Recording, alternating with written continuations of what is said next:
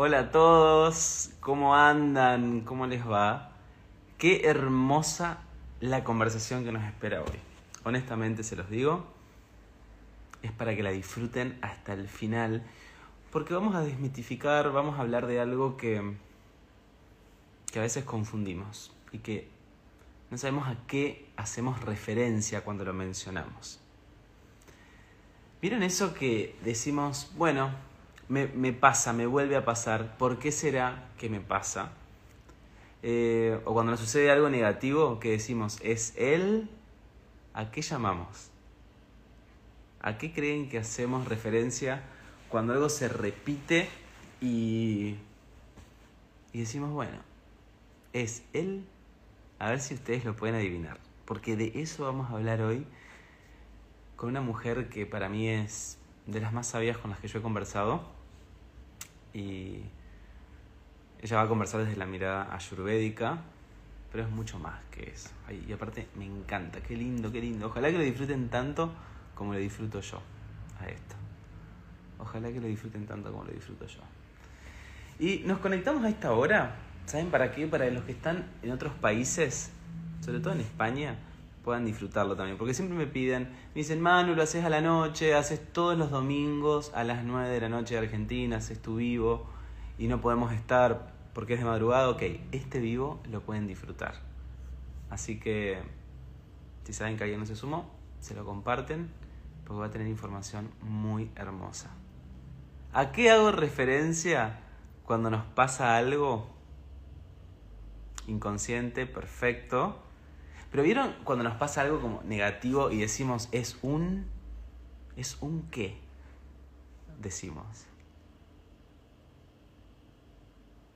¿A qué creen que hacemos referencia? Cada vez que nos pasa algo, y generalmente le vemos como el lado negativo a eso, al karma. De eso vamos a hablar hoy, del karma. ¿Qué es realmente un garrón, dijo alguien ahí. Es un garrón, no, es el karma. De eso vamos a hablar hoy. Del karma, porque creo que muchos de nosotros hablamos sin saber. Decimos, es un karma o es el karma que hace que se repita. Pero creo que no tenemos el contenido suficiente para saber a qué hacemos referencia. Así que, ¿qué mejor? Tal cual, lo relacionamos como con castigo. Como si el karma es castigo, es sinónimo de castigo. Hoy lo vamos a ver con María. Desde la mirada de la Ayurveda. María creo que ya está ahí. A ver. Esperen, primero le... Sí, ya te vi, qué lindo. Mientras tanto le vamos dando tiempo a la gente a que... Miren, hagan esto, prepárense el mate, porque está ideal, al menos acá en Gualeguaychú, está ideal, ideal, ideal. María ya me mandó todo, es impecable. Solo tengo que aceptarla.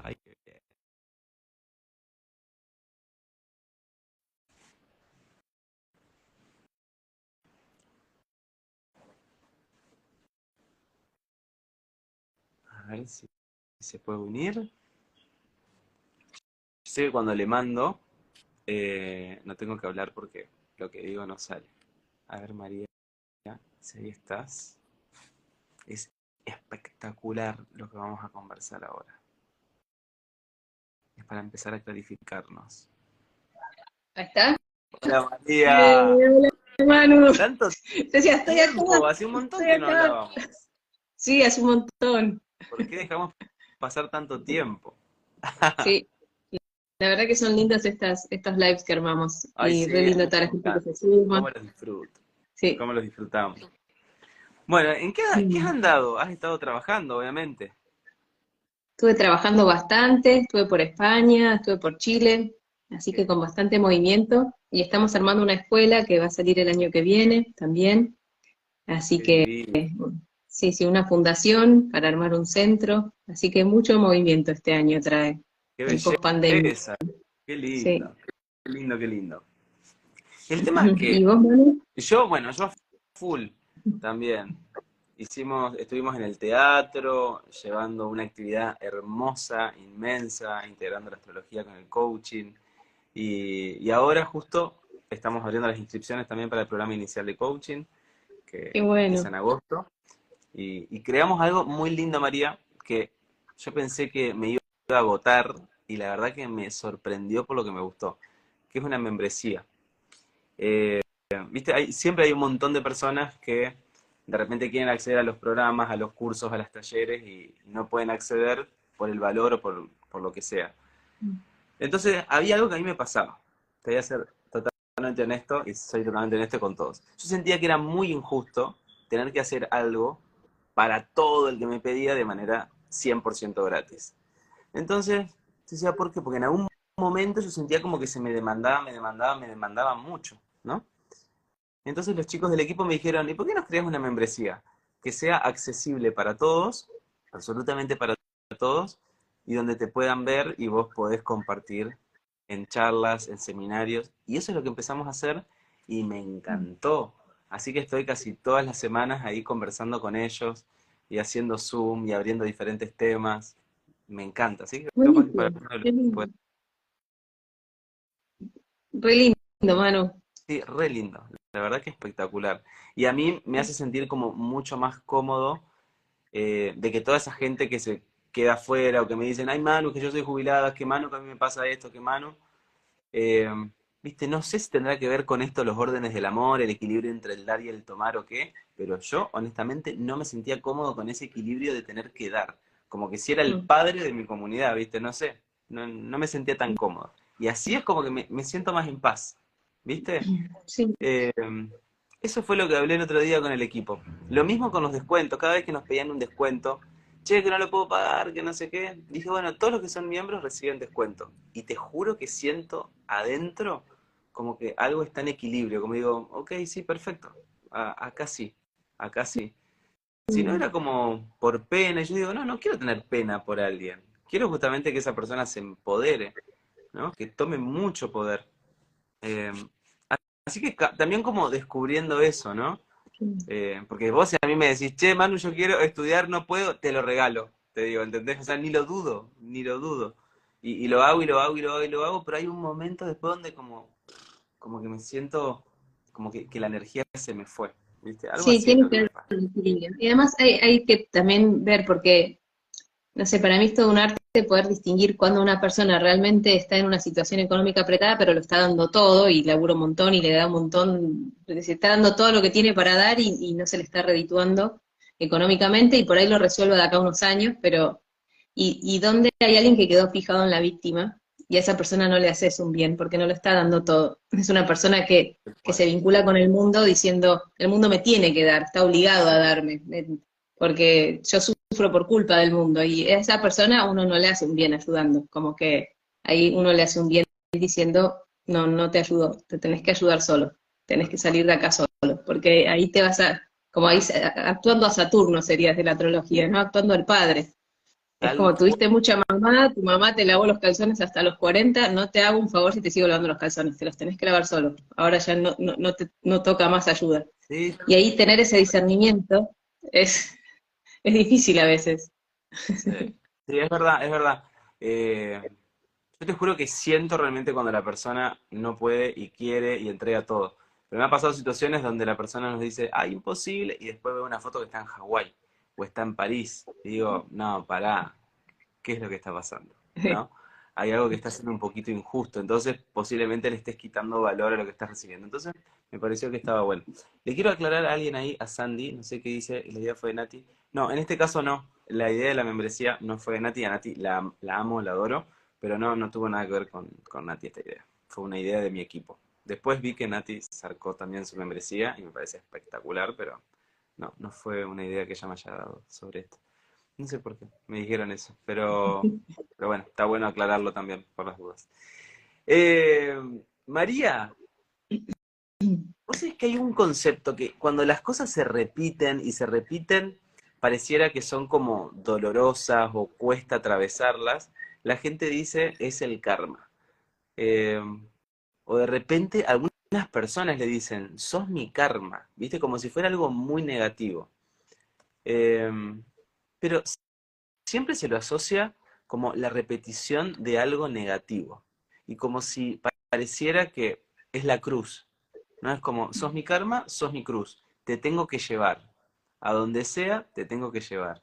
Ahora, ¿qué es esto? ¿A qué, hacemos referencia realmente cuando hablamos de karma? Para poder empezar como, a limpiar todas esas dudas o esos conceptos que son erróneos a veces, ¿no?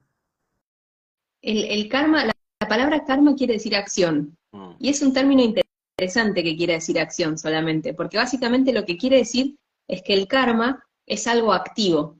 O sea, no es pasivo. No me pasan las cosas, las estoy creando activamente. Yo activamente, por ejemplo, viene una persona y le veo varios gestos indecorosos y me dice, ¿quieres ir a tomar un café? Dale, vamos. O sea, yo activamente dije, sí, vamos. En la, mientras estamos tomando un café, veo que no se maneja bien, o no deja propina, o no es amable con alguien, o lo que fuera. Y yo decido igualmente volver a salir. Porque por ahí cambia, porque lo que fuera, por la información que llevo. Pero yo activamente le digo que sí, varias veces, varias, varias veces elijo, varias veces con cada pensamiento, activamente, cada que yo con cada pensamiento me construyo como víctima y digo lo que pasa es que yo no puedo, porque a mí mi mamá no me mandó inglés, y entonces ahora qué querés que haga con, con este, ¿no? Y me construyo como víctima de esa manera y me quito el poder, yo estoy activamente creando mi destino. Por eso, karma solo quiere decir acción. Habla de que el destino es una creación activa, no es pasivo. No, no son cosas que nos pasan de afuera. Pueden ocurrirnos cosas, pero lo que yo hago con eso me define como me va construyendo todo el tiempo, con cada pensamiento, con cada palabra y con cada acción que yo tome. Eso quiere decir mm. karma. Ok. Con lo cual el karma está muy alineado a los samskaras, ¿no? Que son, me, encanta esa palabra, no sé por qué me suena tan lindo. capaz que es un horror, pero me encanta bien que son las huellas del pensamiento, ¿no? Claro, lo que dice que el carro de la mente va dejando como un surco, cuando va pasando una y otra vez por el mismo lugar, va armando como un surco, y después cuando uno suelta las riendas, el carro como que cae en la huella y va directo para ese lugar, ¿no? Y entonces, los samskaras son construcciones, son interpretaciones de la realidad. Entonces, básicamente, mi mente me construye la realidad, me dice, esto es esto, y esto es bueno, y esto es malo, y esto es el mismo concepto de las creencias que se trabaja en el coaching y en, muchas otras disciplinas, pero básicamente es esto, es, vos tenés una construcción de la realidad que dice esto es así, luego solo ves esto, porque estás construyéndolo de esta manera, y luego cosechas eso porque activamente estás todo el tiempo vinculándote con el mundo como que las cosas son así. Y entonces el mundo pierde, pierde la capacidad de sorprenderte, porque la mente está fija, está solamente tratando de ver eso, y están pasando otras cosas alrededor y la mente no las ve solamente ve eso que refuerza su propia creencia, su propio samskara. Por eso se habla en el Ayurveda de, dos líneas, que son el karma y el dharma, que son como líneas paralelas, ¿no? Yo puedo vivir en karma, positivo o negativo, y puedo vivir en dharma. Pues ponele que estoy viviendo en karma negativo, ¿no? Mi mente está, no, porque esto es una porquería, el mundo no sé qué, y mi mamá, y mi papá, y yo, y tal, todo mal, y el vecino, y todo negatividad, negatividad, negatividad, ¿no? Entonces, obviamente, cosecho o sea, porque salgo a la calle y había un pájaro posado en la planta cantando, regalando su canto y no lo veo. Pero voy a ver que el vecino dejó la caca del perro. Y voy a estar toda una cuadra o dos cuadras, papá con el vecino y la caca del perro y no voy a ver las otras cosas positivas que la vida me regala. Voy a quedarme fija en las negativas. Entonces, como solamente fijo los negativos, refuerzo esa huella y después es como que lo otro cada vez me va a costar más verlo. Cada vez voy a ver más fácil lo que reforcé. Ese sería el karma negativo, ¿sí? Y después está el karma positivo, que es ponerle que digo, bueno, basta, voy a cambiar mi manera de ver la realidad. Entonces se me compro el libro de Luis Hay y me pongo a repetir frases positivas, ¿no? Yo soy un ser de luz, a mí me pasan cosas buenas, tengo algo bueno para dar al mundo. y repito, y repito, y repito, y repito, también voy a armarle una huella, porque la mente se condiciona. Y le voy a armar una huella positiva y voy a empezar a cosechar karma un poco más positivo, porque todo lo que pase voy a tratar de encontrarle el lado bueno, de la misma manera que antes trataba de encontrar el lado malo. ¿sí? Pero en las dos formas estoy un poco inconsciente. En las dos formas que siempre que vivo en karma estoy un poco guiado por mis pensamientos. Entonces hay algo que un poquito se desconectó de la realidad, porque está haciendo todo el tiempo un relato sobre la realidad, positivo o negativo, pero vivo en el relato. ¿Sí? Mm. Obviamente, si voy a vivir en un relato, me quedo con el karma positivo aguanten las frases positivas, me quedo ahí. Pero hay otra alternativa que sería como un camino paralelo, que es salirme de todos los relatos, los positivos y los negativos, dejar de estar construyendo relatos de la realidad y es vivir en Dharma. Perdón, decime mano. No, no, ahí, y me encanta. ¿Y Ah. cómo hacemos para salir de ahí? Sí, qué buena pregunta. Estamos Claro, hace porque es la clave, 5.000 años todos humanidad. de. Es como, me acomodé para, para escuchar, a ver, la clave. ¿Viste? Lo que todo el mundo quiere saber. Genial, ya tenemos el conflicto. Eso nos pasa a todos. ¿Cómo salimos? Mira, Yo decía que comer tenés 3 agarrar el gramos de curso- lechuga. El curso sal de tu relato interior y ya está, estás curado. No. Eh, el- yo acá por ahí hice algunas premisas de los toltecas que me parecen que están piolas. Para mí el pri- primer paso para poder salir de los relatos es acumular un poquito de energía. Mm, Entonces tengo que tratar de acumular un poquito de energía. Entonces, don Juan decía, para acumular un poco de energía y tener un poco de resto para poder frenar ese empuje que, que genera el carro cayendo por la huella, que tiene como una, una inercia que me empuja, tengo que ahorrar un poquito de energía antes, porque me va a llevar levantarme y no desayunar lo que siempre desayuno, y no decir Claro. lo que siempre digo, y no hacer lo que siempre hago, me, me lleva un poco de energía. Si estoy laburando, me voy a las 6 de la mañana y vuelvo a las 10 de la noche y no me queda mucho resto para hacerlo. Claro. Puedo, pero me va a costar más tiempo. Entonces, una manera de ahorrar energía, decía, era como hacer una selección de todos los pensamientos y actividades que son necesarios para tu supervivencia y tu bienestar y los que no son necesarios para tu supervivencia y tu bienestar. Y los que no son necesarios para tu supervivencia y tu bienestar, tratar de no cultivarlos. mm. Así. Con ese resto de energía que tenés, empezá a acumular silencio interno, aunque sea de segundos. Eh, hay una frase que me encanta de Don Juan que dice que cuando el diálogo interno se, se silencia, el mundo se desploma y salen a la superficie facetas insospechadas de nosotros mismos. Y ahora, esto, María, ¿puede ser favorecido a través de la alimentación, por ejemplo? Y ¿O no? ¿Hay cosas Sí. que si comemos nos ponen como más agresivos, más negativos? ¿O no? ¿O eso no es así? sí, es que un poco lo que propone el Ayur es esto, ¿no? Que todo está compuesto de la misma materia. Entonces, yo puedo cultivar ese silencio interno y esa tranquilidad para poder como generar ese espacio, ese refrenamiento, como un, un segundo entre mi diálogo interno y yo, que, mi no, que haya espacio entre mi diálogo interno y yo que observo el diálogo interno, que yo no sea mi diálogo interno, ¿no? Y Claro. Hay cosas que nos ayudan a, a generar esa calma interior para armar esa brecha, de ser el que observa a la mente hablar, y no ser la mente hablando. Entonces, hay actividades como todo lo que nos, nos, nos, nos lleva a un lugar de bienestar y de alegría. Para algunas personas va a ser bailar, para otros va a ser tocar un instrumento, para otros va a ser jardinería. Hay actividades que nos ayudan a conectar con ese silencio y de golpe nos damos cuenta que somos el que está haciendo esa actividad, ¿no? Como que podemos como recuperar el observador que observa y que Mm. observa inclusive a la mente concentrada haciendo la actividad. ¿Sí? Tal cual.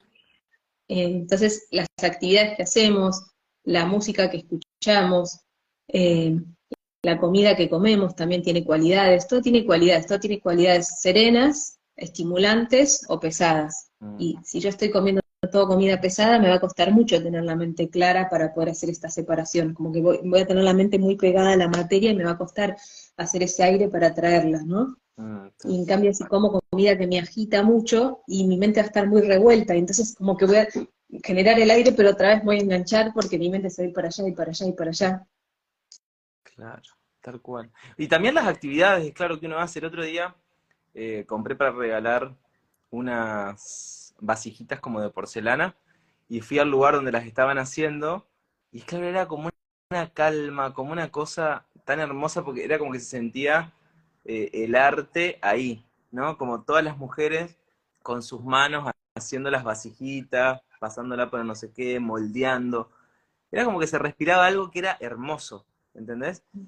Y ese día lo que hicimos, bueno, yo tengo acá, pues sabes que hay gente que es fanática tuya en mi escuela, de hecho yo te conocí por parte de mi equipo, porque ellos me recomendaron. Pero dentro del equipo hay una de las coaches que ya, dos, que te aman, o sea, te aman. Cuando yo, ellas te dicen la doc, ¿viste? Ahí vas a conversar con la doc. Ahora, el año que viene tiene la escuela la doc, ¿sabías? Bueno, así que ellas se trajeron una comida, obviamente como muy alineada con lo que vos propones. Y, Y como era una reunión de equipo de todo el día, yo dije, va a ser un día como extenso, la verdad que siempre nos termina faltando tiempo, dije, quiero que todo tenga una energía hermosa. Entonces, justamente dije, no solamente desde el contenido de la comida, sino también desde lo que tomamos, desde las conversaciones que vamos a abrir y también desde el recipiente donde van a recibir esa comida. Entonces, fui a un lugar, a este lugar, y dije, necesito que estas cazuelas me las hagas con mucho amor. Y no solamente eso, sino que también le puedas imprimir una palabra a esta cazuela, que sea gratitud. Entonces, vos no sabés lo que son esas cazuelitas, son una cosa espectacular, son, primero que son hechas a mano, y ella me dijo, están hechas con mucho amor, Manuel, ¿eh? Me dijo, bueno, y con todos los detalles, con unas pinturas re lindas y la palabra esa. Y sobre esa vasijita, como también la comida. No sé si funciona o no funciona, la verdad que el día fue increíble y nosotros nos sentimos amados, tranquilos. Salieron cosas que fueron espectaculares. Entonces yo creo que, y además también como llegar, el espacio cálido, un aroma, la vela encendida, ¿no? El solcito que te acaricia. Ya, no sé, yo me lo imagino y digo, ay, quiero volver ahí de vuelta. ¿Entendés? Creo que eh, todos los seres humanos tenemos un sentido común de cómo hacer para callar esa voz interna, ¿no? Cómo hacer para conectarnos con algo un poquito más positivo. Porque a veces nos cuestionamos, che, ¿por qué me pasa esto? ¿Por qué me quedo ahí? Si ya sabemos que el pensamiento, es decir, no estamos diciendo una gran novedad. Yo creo que con toda la información que hay y toda la comunidad que ya nos conoce a nosotros, creo que esto ya lo saben, ¿no? Eh, pero por ahí siguen buscando la receta de cómo hacer para salir de ahí. Y creo que podemos traer como ese sentido, como preguntarle al corazón, a ver, ¿esto sí me haría bien o me haría mal? Por supuesto que hay cosas que necesitamos conocer más técnicamente, ¿no? Yo desearía que alguien de Ayurveda me cocine todos los días, eso me encantaría, te digo. Me encantaría. Pero hay algo muy, muy interesante que dice Brian Tracy, que mm, él habla de, la imaginación, de la preocupación, de cómo hacer para salir de las preocupaciones diarias. Entonces él dice, hay un solo paso para poder salir de las preocupaciones diarias. Entonces él dice, pero primero es necesario ver el concepto de la imaginación negativa. ¿A qué hacemos referencia? Primero, la imaginación negativa es algo que nos creamos nosotros mismos y que lo crea nuestra mente, nuestros pensamientos, y que mientras más estemos relacionándonos con ese pensamiento negativo, más real se convierte, ¿no? Entonces dice, el pensamiento negativo genera, por un lado, como desesperación, ansiedad, pero también genera mucho temor. Pero un, temor que es ficticio, pero cuanto más lo sostengo en mi cabeza, más real se convierte para mí. Entonces él lo relaciona con, con los niños, como cuando van a ver una película de terror, ¿viste? Y de monstruos, y se van a acostar y creen que los monstruos están abajo de la cama. Entonces no se pueden dormir y se quedan paralizados. Él dice, lo mismo nos sucede a los adultos. No con monstruos, sino con todas las cosas que nosotros nos creamos en nuestra cabeza. Entonces él define a la imaginación negativa como una preocupación. Y a la preocupación la aborda como un temor sostenido por la falta de decisión. Entonces lo que él menciona es, si podemos observar esto que la preocupación es un temor sostenido por la falta de decisión, simplemente tomando decisiones podemos deshacernos de las preocupaciones. Entonces me parece como muy hermoso poder ver esto, porque es una decisión y no es tal vez voy a hacer esto, es una decisión de cambio de dirección del pensamiento. No es como, para esto que estoy diciendo, ¿está alineado realmente a lo que estoy deseando? Porque muchas veces estamos conectados con nuestros pensamientos y nuestras reflexiones y lo que proyectamos y hasta incluso lo que hablamos con todo lo que no queremos para nuestra vida. Entonces después nos preguntamos, che, ¿por qué me está pasando esto? Si justamente esto es lo que no quiero que me pase. Sí, pero es de lo que estás hablando y el inconsciente no entiende si es verdad o si es mentira. Simplemente lo estamos trayendo y estamos generando esa huella constantemente sobre algo que nunca existió, pero lo creamos como un fantasma, ¿no? Sí, sí ahí hay una frase de Hellinger que me encanta que dice, la queja sustituye la acción. Qué bien, me encanta esa frase.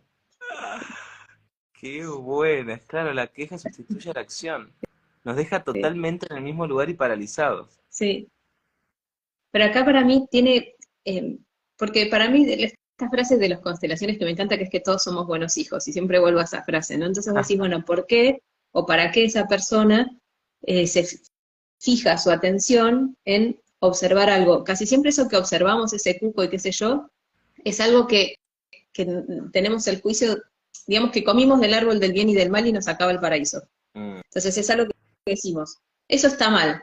En el momento que dije eso, se me acabó el paraíso y ya perdí el cielo, no, tengo más silencio interno, no tengo más ese espacio del cielo, el cielo entendido como espacio, como silencio interno, no lo tengo más. Porque me quedé fija en lo que esa persona hace está mal, o esto no debería pasar en el mundo, esto debería ser diferente. ¿sí? No deberían existir los monstruos. No, mm. no, esto está mal, no debería estar pasando. Entonces, me, una parte de mi atención se queda fija en pelearse con algo que es, que es parte del mundo. Y no solamente que es parte del mundo, sino que lo más, más probable es que sea parte de mi propia familia. O sea, de mí, de mi propia información. Que si yo hago así para atrás, me lo encuentro en un abuelo, en una abuela o en un tatara. O sea, que esa historia esté atrás de alguna manera. Eso mismo con lo que me estoy peleando hoy. ¿Y por qué me peleo? Y porque duele. Me mm. peleo porque duele. Y el, dolor es el gran excluido de la humanidad. Como que en general esas cosas que duelen pensamos que están mal, que no deberían ser. Y, y gastamos un montón de nuestro tiempo, de nuestra energía en pelearnos con que las cosas malas dejen de existir o cambien o qué sé yo, y nos quedamos fijos en que miembros de nuestra familia cambien o que hagan las cosas diferentes o que el mundo sea distinto, pero desde un lugar de pelea, no desde un lugar de aceptación. Porque, por ejemplo, no es lo mismo que que vea una, me encanta, por ejemplo, yo tengo una debilidad con los animales eh, ah. medio hechos pomada, ¿no? Como que me cuesta dejarlos pasar. Entonces, no es lo mismo que yo adopte un animal y lo cuide o lo tenga en tránsito para llevarlo a otro lado después, por amor al animal, porque tengo compasión por su situación, y eso también puede despejar aspectos de mi árbol donde hubo eh, personas que la pasaron súper mal en la guerra o lo que fuera, y yo puedo traerlo y que me genere una compasión para tratar de disminuir el sufrimiento de otros, o puedo pelearme con las personas que hacen daño a los animales y hacerle juicio y concentrarme más en, corregir a la persona que daña, que va a haber siempre otra y otra y otra y otra, no se me va a acabar nunca, ¿sí? Por más que yo pueda tratar de educar, no se acaba si yo lo hago desde la pelea, y en ese proceso dejo de ver con amor al animal por ahí, como que dejo de verme con amor a mí también, y me tengo haciendo cosas que me desprotegen o que me hacen daño, que la paso mal. Absolutamente. Entonces, yo creo que por ahí en un punto tiene que ver con esto de si yo puedo incluir eso, puedo incluir que hay monstruos, aunque no por ahí los de la película, pero sí, sí hay monstruos eh, y pertenecen al mundo y pido por favor que no me toque encontrarme con ellos y que no estén nunca bajo mi cama y tratar de crear una vida así y que no sé, que pase la gran peli de Moana y que el monstruo se salga a sí mismo, de alguna manera. Perdón por el spoiler si no la vieron, pero bueno, ya la podrían haber visto porque un montón de años. sí, sí. Entonces esto, nadie te salvará, eres tú quien lo hará y confiar que el monstruo también puede conectar con su corazón en un momento y rescatarse y que por ahí no es mi misión ser justiciero del mundo ni generar mecenas de violencia o desprotección a mí para andar corrigiendo a qué, ¿no? Claro. Tal cual, tal cual. Coincido con vos con esto, María, de, poder como ponerse cara a cara frente al dolor, ¿no? Y, no evitarlo, porque no, no tiene ningún sentido. Y cuanto más lo excluimos, más se nos va a presentar justamente para que aprendamos algo. Sobre, sobre esa imagen, sobre ese simbolismo. Eh, muchas veces, a mí me pasa que cuando acompaño a, personas que ya son grandes, ¿no? 50 años ya no es un niño, y siguen con reclamos hacia lo que no fue. Y a mí me impacta, Me impacta un poco. No sé por qué yo no tendré el discurso de un reclamo a los que vinieron antes, o capaz que sí, no sé, o capaz será por el trabajo interno.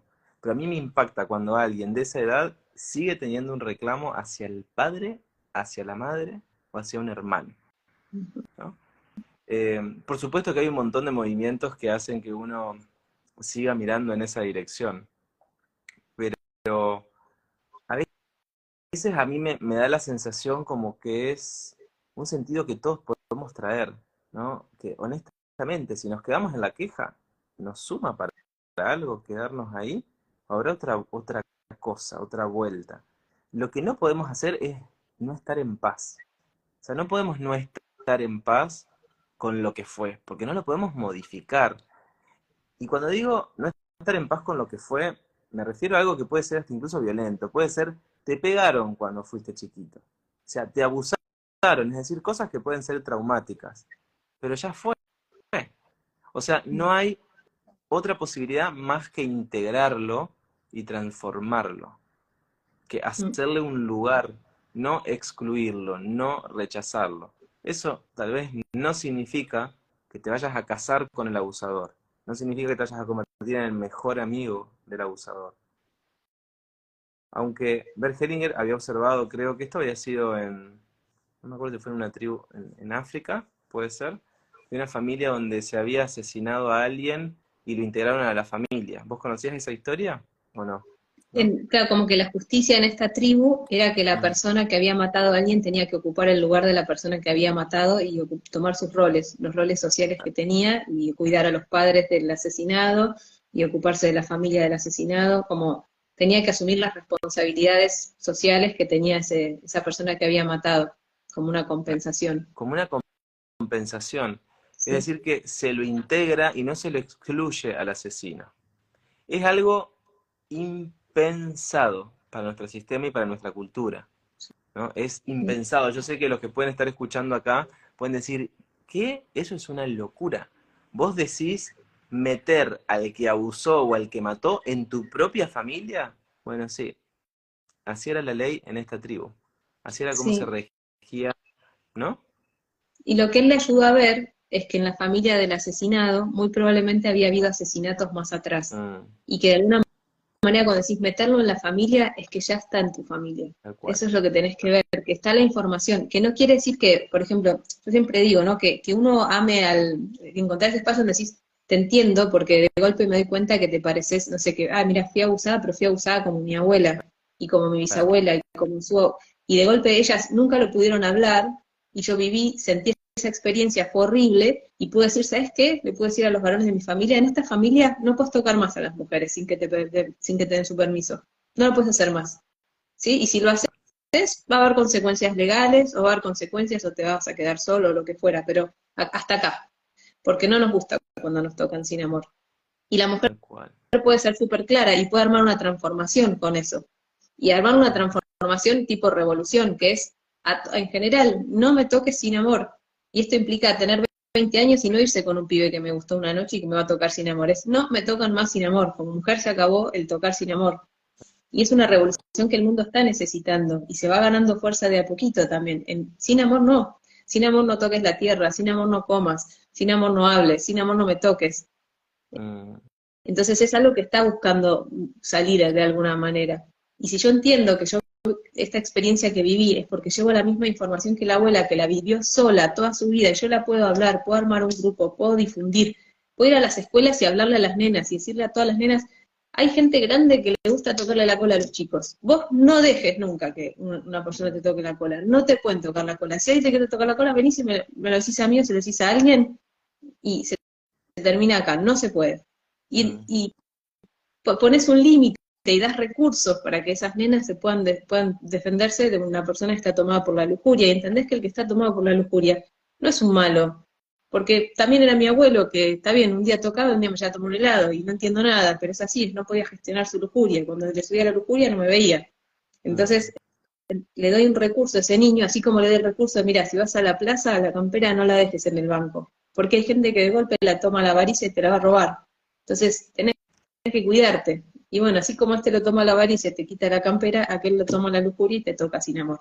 Entonces hay que darle recursos para gestionar todos los impulsos biológicos, la ira, la gula, la avaricia, la lujuria. Y decirle esto es parte del mundo, es como cuando el ser humano se vuelve inconsciente, tiende a todas estas tendencias biológicas. Y tenés que saber cómo manejarte, cuando alguien se enoja, cuando, cuando alguien te quiere, que se quiere quedar con tu plata, ¿no? ¿Cómo defenderte?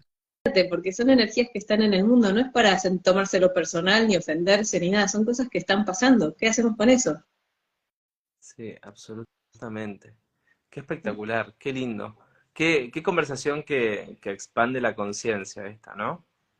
Porque, mm, o sea, de verdad, cuando nosotros hablamos de, como de hacerle un lugar y también, bueno, eh, María trajo lo, de las constelaciones y las constelaciones justamente no, no toma el juicio moral, ¿sí? más allá de lo que tenga que pagar esa persona para poder compensar, pero lo que mira más bien son los movimientos inconscientes que hay del sistema, del de amor. del cual viene la persona. Tal cual. Son siempre de amor los movimientos. Tal cual, tal cual. Qué espectacular. Que es un movimiento, por ejemplo, de amor a la abuela, de amor. Son siempre movimientos de amor. Lo que pasa es que es un amor inconsciente, es un amor infantil, es un amor que duplica el dolor. Hay que mm. encontrar un amor que sane, que es un amor que da recursos para que el dolor deje de ocurrir. Absolutamente. Mira, te eh, alineado a esto te voy a contar una historia que la compartí el otro día en la membresía. Me, me resultó muy atractiva, ¿no? Eh, porque hay muchos casos de esto y al menos en las sesiones de coaching llegan la gente que, al menos que se acerca a mí, suelen ser mujeres entre los 40 y 55 años, 35 y 55, una cosa así. Ese es el promedio. No significa que no vengan mujeres más chicas o más grandes, pero ese suele ser el promedio. Y muchas de ellas a veces comparten eh, lo que han sufrido por engaño, por engaño de sus hombres, ¿no? de sus pares, de sus parejas. Y me acuerdo, hubo un caso de, de un hombre que era él el que declaraba la mentira, ¿no? Y que estaba cansado ya, que de verdad quería dejar de mentir. No solo eso, sino porque le resultaba muy pesado llevar una doble vida. La, la cargaba a esa doble vida a todos lados, ¿no? Entonces se comienza a trabajar con esta persona y lo que empezamos a observar es cómo esa doble vida él la llevaba a todos lados, es decir, mentía diciendo que iba a un lugar, pero en realidad iba a otro, pero siempre necesitaba mentir. Es como si se desdoblaba. Era dos personas a la vez. Entonces, eh, le podía decir a su pareja que iba al almacén y en realidad se iba a visitar a un amigo. Le decía que iba a visitar a un amigo y en realidad se iba a otro lugar. Pero no solo eso, sino que también, además de esta persona, había construido una familia paralela, con hijos y todo, a la cual también sostenía. Entonces vos imagínate el desgaste de energía, ya tener una sola familia es un montón, o sea, tener dos de manera simultánea. Pero cuando se trabaja con esta persona y se va un poquitito más atrás, también lo que se observa es que cuando era chico también mantenía esta doble vida. La mentira siempre estuvo presente, pero además, también cuando iba al colegio y se sentaba en el aula, eran esos pupitres, o no sé cómo se llama, bancos de a dos, y él siempre decía que el lugar de al lado estaba ocupado. Entonces no permitía que ningún compañero se siente. Entonces un día se sentaba de un lado, otro día de repente se sentaba del otro lado, pero él siempre decía que ese lugar estaba ocupado, ¿no? Y había veces que a él le salían eh, la, la resolución de los problemas matemáticos, había veces que no entendía por qué no, y tenía como más habilidad para el arte, más habilidad para otra cosa. Y él no entendía, entonces se castigaba, decía, pero ¿qué me pasa? ¿Por qué si yo ayer pude, si yo pude todo este tiempo, ahora no estoy pudiendo? Y esto que me resultaba difícil, ahora estoy pudiendo. Entonces en esa intervención, en ese trabajo, se le hizo esta intervención y se le preguntó, ¿no será que sos gemelo de alguien que nunca llegó a esta vida? Y dice, la verdad que yo eso no lo sé. Entonces se lo preguntó a su mamá y le dijo, sí, Dijo, pensé que nunca te iba a tener que contar este secreto, pero ustedes eran dos y tu hermano murió en el camino y solo llegaste vos. Es decir, que esta persona honestamente cuando comienza a reconocer su historia, se libera de algo, porque empieza a reconocer que estaba viviendo la vida de dos personas, estaba viviendo por dos y se sentía obligado por amor y por culpa a que su hermano no pudo llegar a este mundo, y sí, el elegido fue él para llegar a este mundo, vivir también la vida de su hermano en honor a él, por amor a él. Entonces, por supuesto, si nosotros nos basamos solamente en el juicio moral, decimos, es un atorrante, doble mujer, doble familia, todo lo que quieran, su mujer hará lo que tenga que hacer, seguirá o no seguirá, seguirá construyendo para ahí, se decidirá entre una familia u otra, pero honestamente quienes acompañamos a las personas a que se miren con otro nivel de conciencia, los invitamos a que justamente puedan integrar ese dolor, porque la persona que mentía no es que la estaba pasando bien, la estaba pasando muy mal, muy mal. Entonces, a esto nos invita la, la mirada sistémica, a observar esos movimientos que son inconscientes por amor, por fidelidad, por pertenencia, por lo que quiera. Siempre el clan, la tribu va a buscar que se sostenga, no que se desintegre. Entonces, todos los movimientos van a ser para retener, para sostener, para que nada se desarme, hasta incluso un secreto. Es decir, la madre misma sostenía ese secreto como una forma de conservar y mantener unido el clan. Porque vaya a saber qué era lo que consideraba, que si tal vez abría ese secreto podía romperse algo, la armonía de la familia, ¿no? Sí, muchas veces los secretos también se mantienen para, como para cuidar del dolor. O uno tiene esta ilusión de que si no lo cuento, la información no le va a llegar al otro y no le va a doler. Pero la verdad es que la información ya está siempre, la información siempre está. Tal cual. Tus perritos. sí, sí, cada vez que pasa alguien por la calle. Se alteran es ellos. un, es, es un barrio muy tranquilo, entonces es como que cumplen todo su rol de guardianes. Yo cada vez que me voy le digo, me cuidan la casa, ¿eh? Y bueno, se lo toman muy a pecho. Se lo toman muy a pecho hasta incluso cuando estás, Sí. claro. Sí, Qué espectacular eso, María. Es que siempre está la información. sí. La información siempre está En realidad, por eso, cuando uno entiende que en realidad solamente somos información, uno deja de tomarse personal las cosas, porque entiendo, bueno, si creo la situación de un maltrato, de un abuso, de una mentira, es porque llevo la información para crearla y no lo sabía. Entonces, cu- cuando me doy cuenta y miro para atrás y me doy cuenta, ah, llevo la información. Me doy cuenta que es la misma historia. Muchas veces solo dibujar el árbol, nosotros hacemos el trabajo en el curso de hacer el dibujo, el genograma, ¿no? Porque ya eso, de golpe la gente ve como, no sé, ah, mi papá tuvo una, por ejemplo, un árbol que armamos esta semana, ¿no? El padre, una, una mu- primera mujer con un hijo no reconocido. Claro. Los abuelos, una primera mujer con un hijo no reconocido. Los bisabuelos, no, pero es copiar, pegar, copiar, pegar, ¿no? Ya solo eso, de ver a veces hasta en cosas insólitas como en la cantidad de hijos o en la cantidad de abortos, o- uno se da cuenta de las repeticiones, ya eso moviliza un montón, porque te lo dejas de tomar personal, no es tu drama personal, es información que lleva el sistema y que se tiende a reactuar. Y cuando la veo, puedo elegir. Cuando no la veo, no puedo elegir, perdóname que no sabía lo que hacía, pero ahora que lo veo, puedo elegir. Claro. Claro, si no lo ves, ¿cómo haces? O sea, Sí. y nos castigamos Sí, incluso, aún no viéndolo. Ahora, alguien preguntaba, ¿y eso es un karma? Y la realidad es que toda esta información que está en nuestro sistema nos lleva a nosotros también a pensar y a direccionarnos de una cierta manera. Nos lleva a pensar, a proyectar, a hablar de cierta manera. Eh, yo conozco una persona que siempre se enoja, siempre reacciona. Y me dice, estoy cansado. O sea, estoy cansado de reaccionar, no entiendo por qué. ¿Por qué estoy bien y de repente una gota de algo que nunca sé, porque nos puede sorprender a todos, hace que explote la persona, que como que hierva la pava, ¿no? Entonces, obviamente esa persona se encuentra en un proceso para poder empezar a identificar, a ver de dónde viene ese hervor, a ver qué es lo que está pasando, que, que está perfecto y, de repente, y bueno, y ahora empezó como...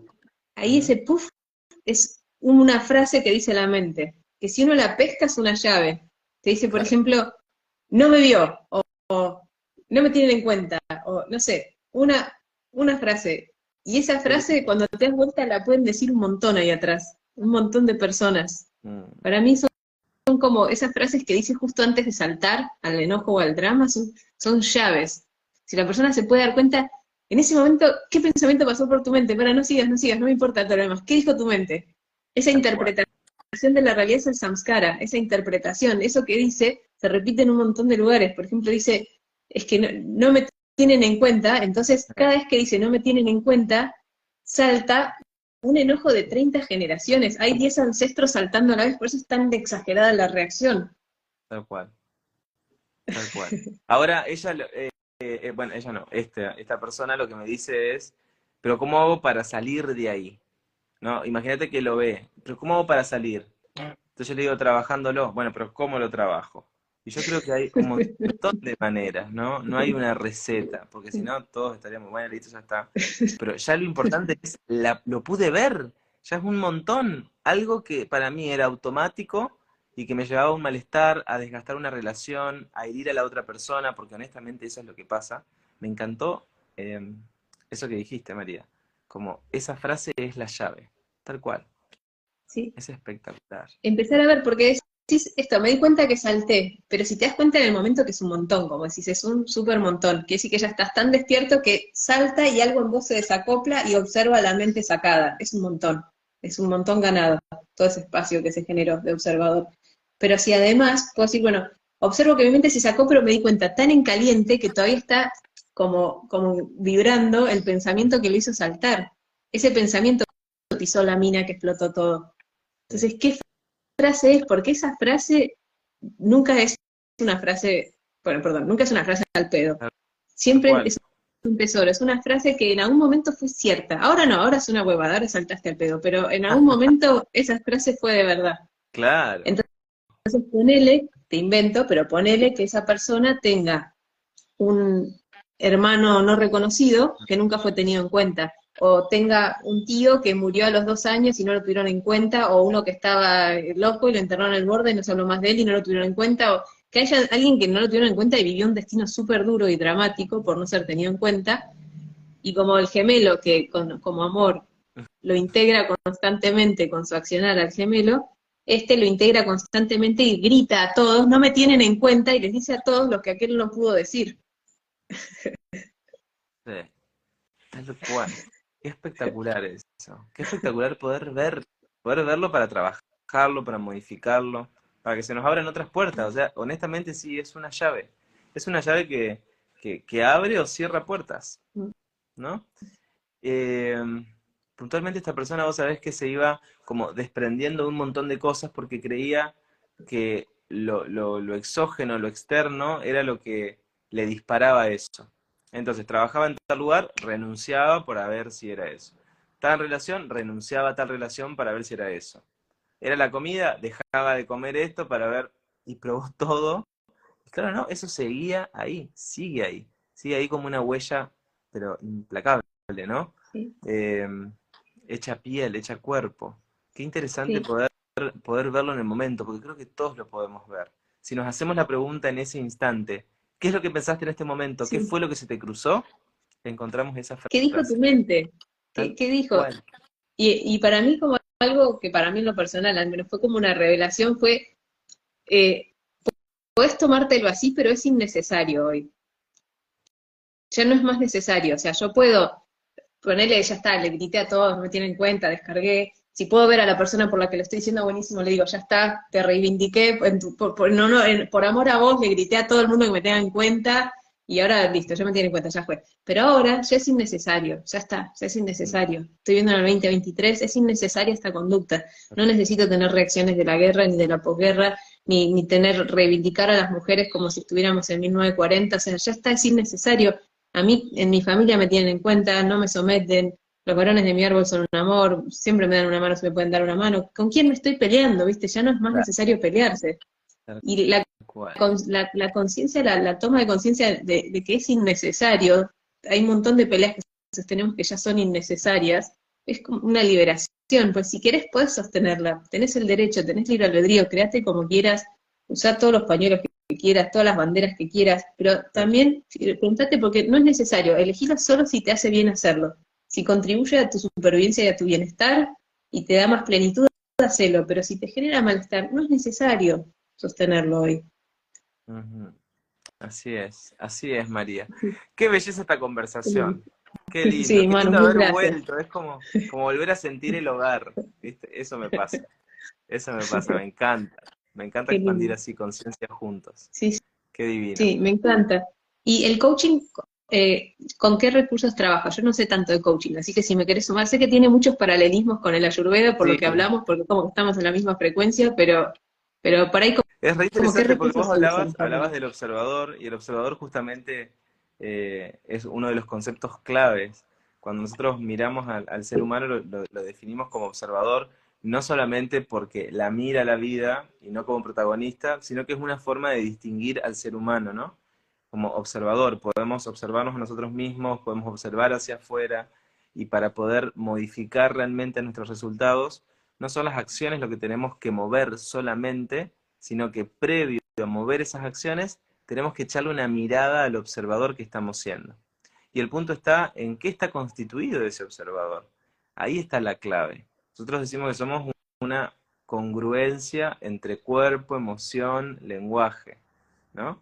Y cuerpo, no solamente como los movimientos y las posturas, sino de todo lo que está constituido ese cuerpo, de qué energía es la que tiene disponible, qué energía es la que no tiene disponible. También estamos conformados por todo nuestro aspecto lingüístico, es decir, qué nos constituye a nivel mental con nuestras creencias, nuestros patrones, nuestras palabras, nuestra jerga, nuestros pensamientos, toda la información que hemos incorporado a lo largo de nuestra vida y también todo nuestro mundo emocional, porque entendemos que todo proceso cognitivo también está antecedido por una emoción. Entonces, lo que hace que yo también piense en esta dirección o en aquella es una emoción que está en la base, ¿no? Emoción de latín mover, lo que me mueve, en lo que me mueve, ¿no? En una dirección o en otra. Y mm, hay veces que de repente nosotros sentimos algo, pero nuestra, nuestro propio mandato, es decir, nuestra propia creencia, nos boicotea eso que sentimos. Entonces nos, nos hace entrar en una incoherencia muy grande. pero en fin, termina siendo una coherencia, porque se transforma en un patrón conductual, en el cual entonces, si yo siento esto, voy a pensar esto otro y voy a hacer esto otro. Intervienen como los tres dominios del ser desde la mirada del coaching, que son cuerpo, emoción y lenguaje.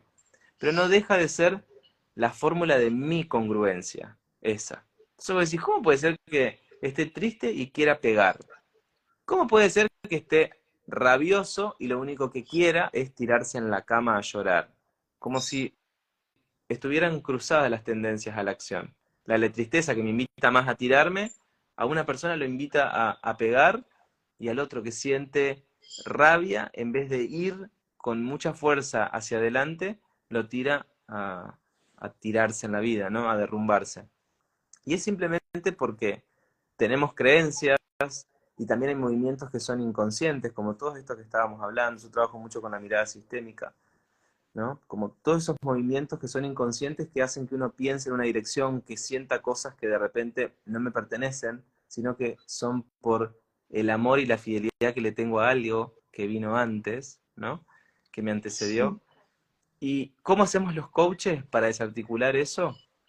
Lo primero es que nunca les vamos a decir lo que tienen que hacer. Jamás. Por eso cada vez que alguien nos dice, ¿y cuál es la fórmula o cómo hago? Esto ya lo sé. Jamás, jamás, jamás le vamos a decir algo, sino que lo que vamos a hacer es como poder distinguir cuál es el pensamiento, cuál es la emoción, cuál es esa tendencia a la acción que tiene, y vamos a poder indagar. Es decir, que vamos a hacer preguntas.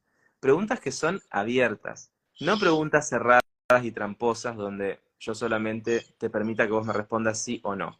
¿no? Entonces vamos a ir como sacando capas a través de la pregunta.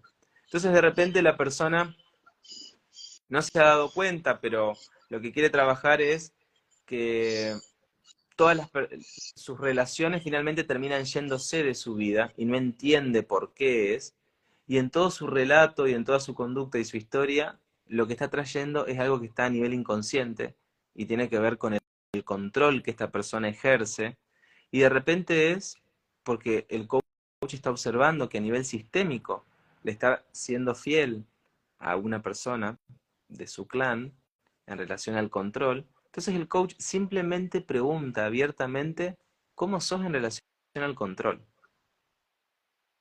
Como muy abierto. Y la, persona puede responder o no, pero siempre si le hace sentido. Es decir, si la pregunta toca algo, por eso el silencio es clave en todo esto, porque decimos, la pregunta puede ser muy poderosa, pero el silencio es clave para que la pregunta haga su curso, realice su trabajo. Y la persona puede comenzar a darse cuenta. El control, no, yo la verdad que no soy controladora, no soy controlador. Y el coach hace silencio.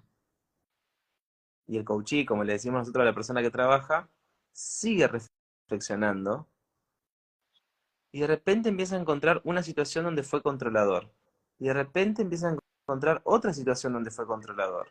Y de repente dice, ay, para, vos sabés que, sí, yo no me banco cuando la otra persona decide algo sin consultármelo. Vos sabés que yo pienso que, todos se van a ir de mi vida si yo no lo controlo, si yo no le doy de comer. Me parece que nadie lo va a hacer como lo hago yo. Y, me... y empiezan a traer todo un mundo y comienzan a darse cuenta hasta incluso de dónde lo aprendieron, de dónde lo tomaron, ¿no? O quién era así en su familia. O hasta incluso, de repente encuentran que nadie fue así en su familia, pero lo hacen por compensación, por lo que les hubiera gustado que sucediera. Nadie me controló nunca, ni siquiera las tareas en mi casa. Siempre tuve que hacerme cargo yo de todo. Me dieron tanta libertad, tanta, tanta, tanta, para que haga todo lo que yo quisiera, que alguna vez me hubiera gustado sentir como eso más cerquita, como que me controlen, que me cuiden.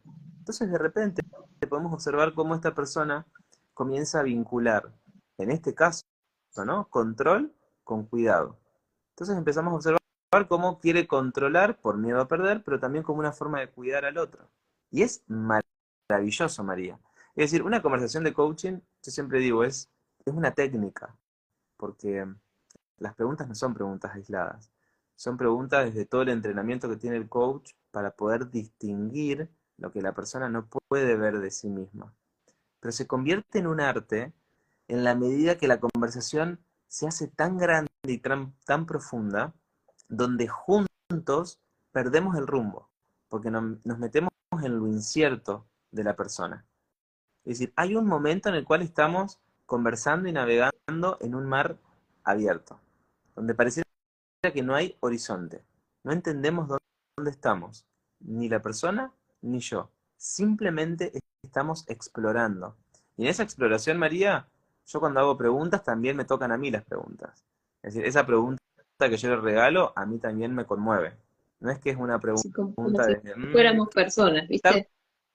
como si fuéramos personas. ¿Viste? Pero acá no es que hay un estereotipo, ah, entonces te encapsulo, vos sos esto, y en función a esto te voy a empezar a preguntar a ver si te reportás como él, psicomaníaco, no sé qué, no, no, no es, no es por ese lado.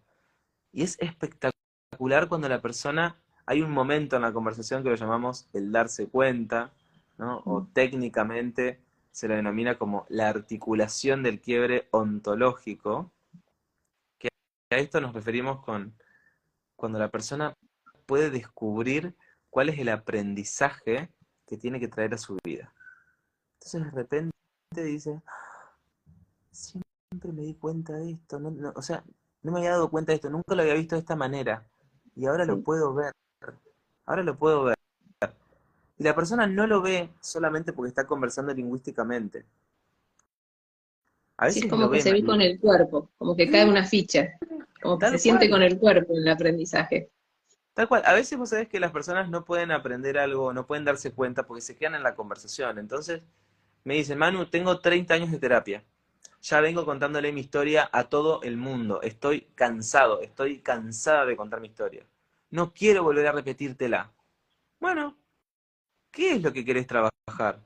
Que todas las personas saben de mi vida. ¿Cómo te hace sentir eso?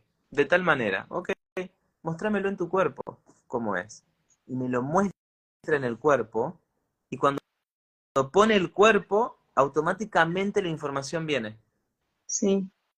Y cuando invitamos a que el cuerpo se ponga diferente, la información cambia. Sí, este es genial. El río abierto se trabajaba mucho desde ahí, de las plásticas corporales, me hiciste acordar a eso.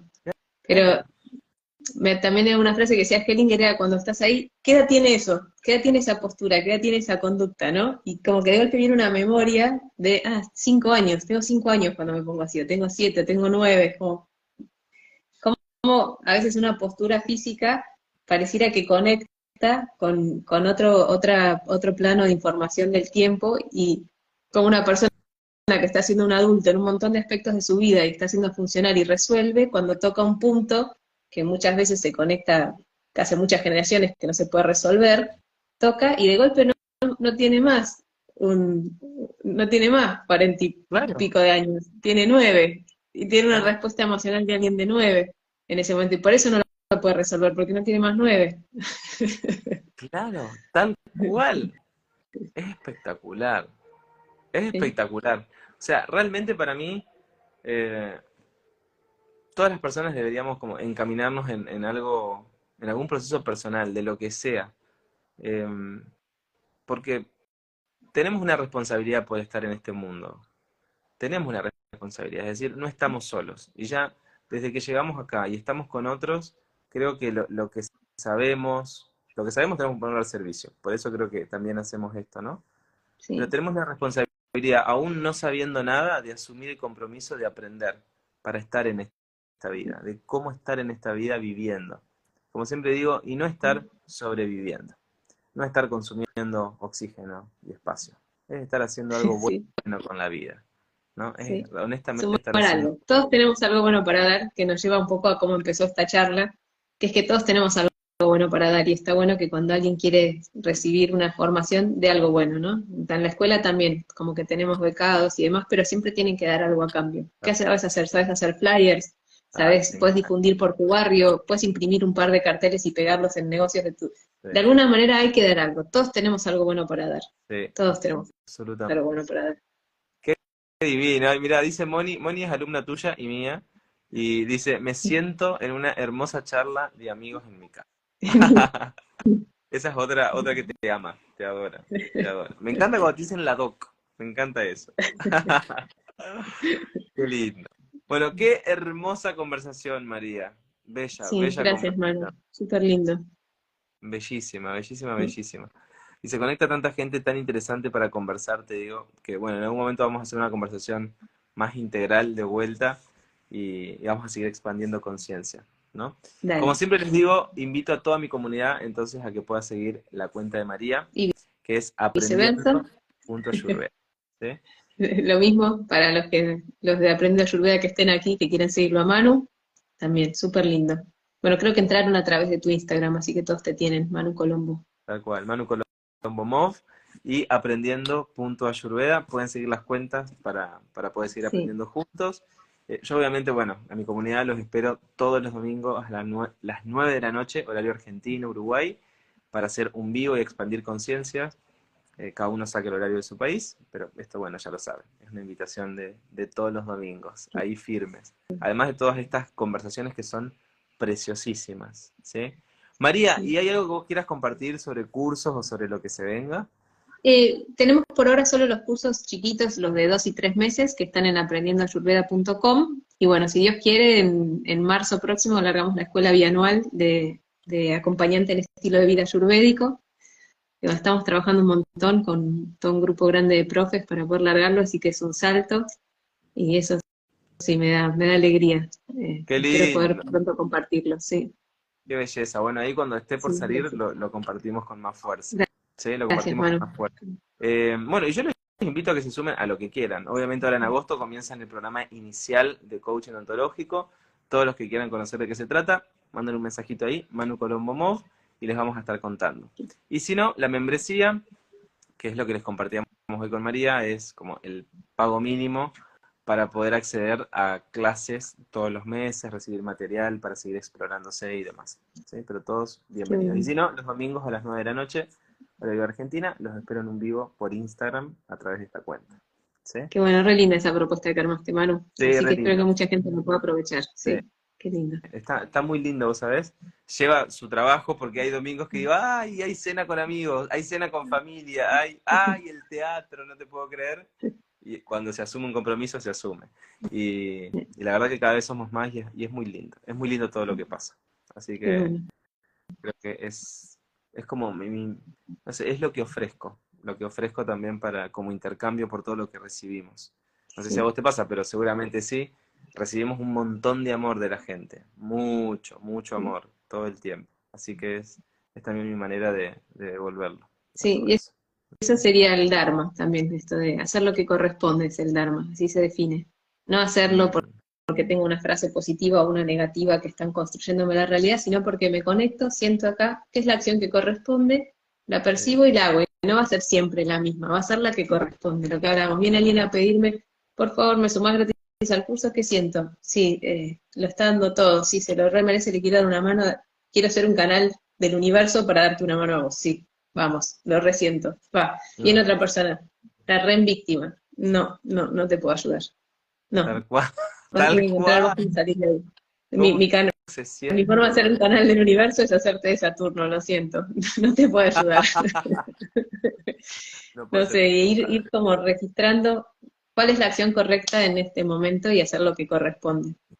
Sí, así, Así que es. sí, yo creo que estás en tu Dharma, Manu, también, haciendo Bien. lo que corresponde para tu naturaleza. Así que muchas gracias por compartir. Bueno, gracias por estar siempre tan disponible, María. Me encanta, me encanta tenerte acá.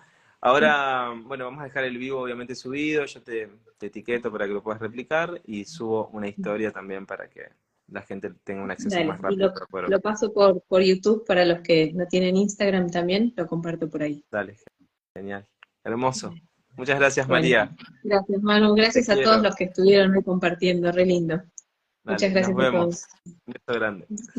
Qué belleza esta conversación, por favor, con María de aprendiendo.ayurveda. Todos los que están acá, sigan esa cuenta porque de verdad que ella es, es espectacular. Aparte tiene una humildad para compartir, también tiene una sabiduría increíble. Amo tener estas charlas así. Y a todos ustedes que, mm, que bueno, no sé, si no, no siguen esta cuenta, los invito a que la sigan, Manu Colombo Mov. Todos los domingos a las 9 de la noche, horario de Argentina, hacemos un vivo de Instagram para seguir expandiendo conciencia. Hola Martita, hola a todos. Ay, qué lindo, qué lindo verlos a todos acá. Me encanta. Me encanta. Bueno, mañana nos volvemos a encontrar, mañana nos volvemos a ver. Yo estoy estudiando, no se imaginan cuánto. Así que a todos mis alumnos de la formación en coaching los entiendo. Cuando me dicen no llego con los tiempos, bueno, yo estoy igual. Estoy estudiando desde que me levanto hasta que me acuesto, en el medio el trabajo, bueno, y la vida misma, ¿no? Eh, y todas nuestras actividades. Así que mañana domingos, mañana domingo nos volvemos a ver a las 9 de la noche. Inviten a quien quieran que no conozca este espacio, pues necesitamos cada vez más almas que puedan sumarse, así somos cada vez más expandiendo conciencia. Los quiero. Los que están en Argentina, en Uruguay, en Chile, que tengan un hermoso almuerzo, pues ya estamos ahí al mediodía.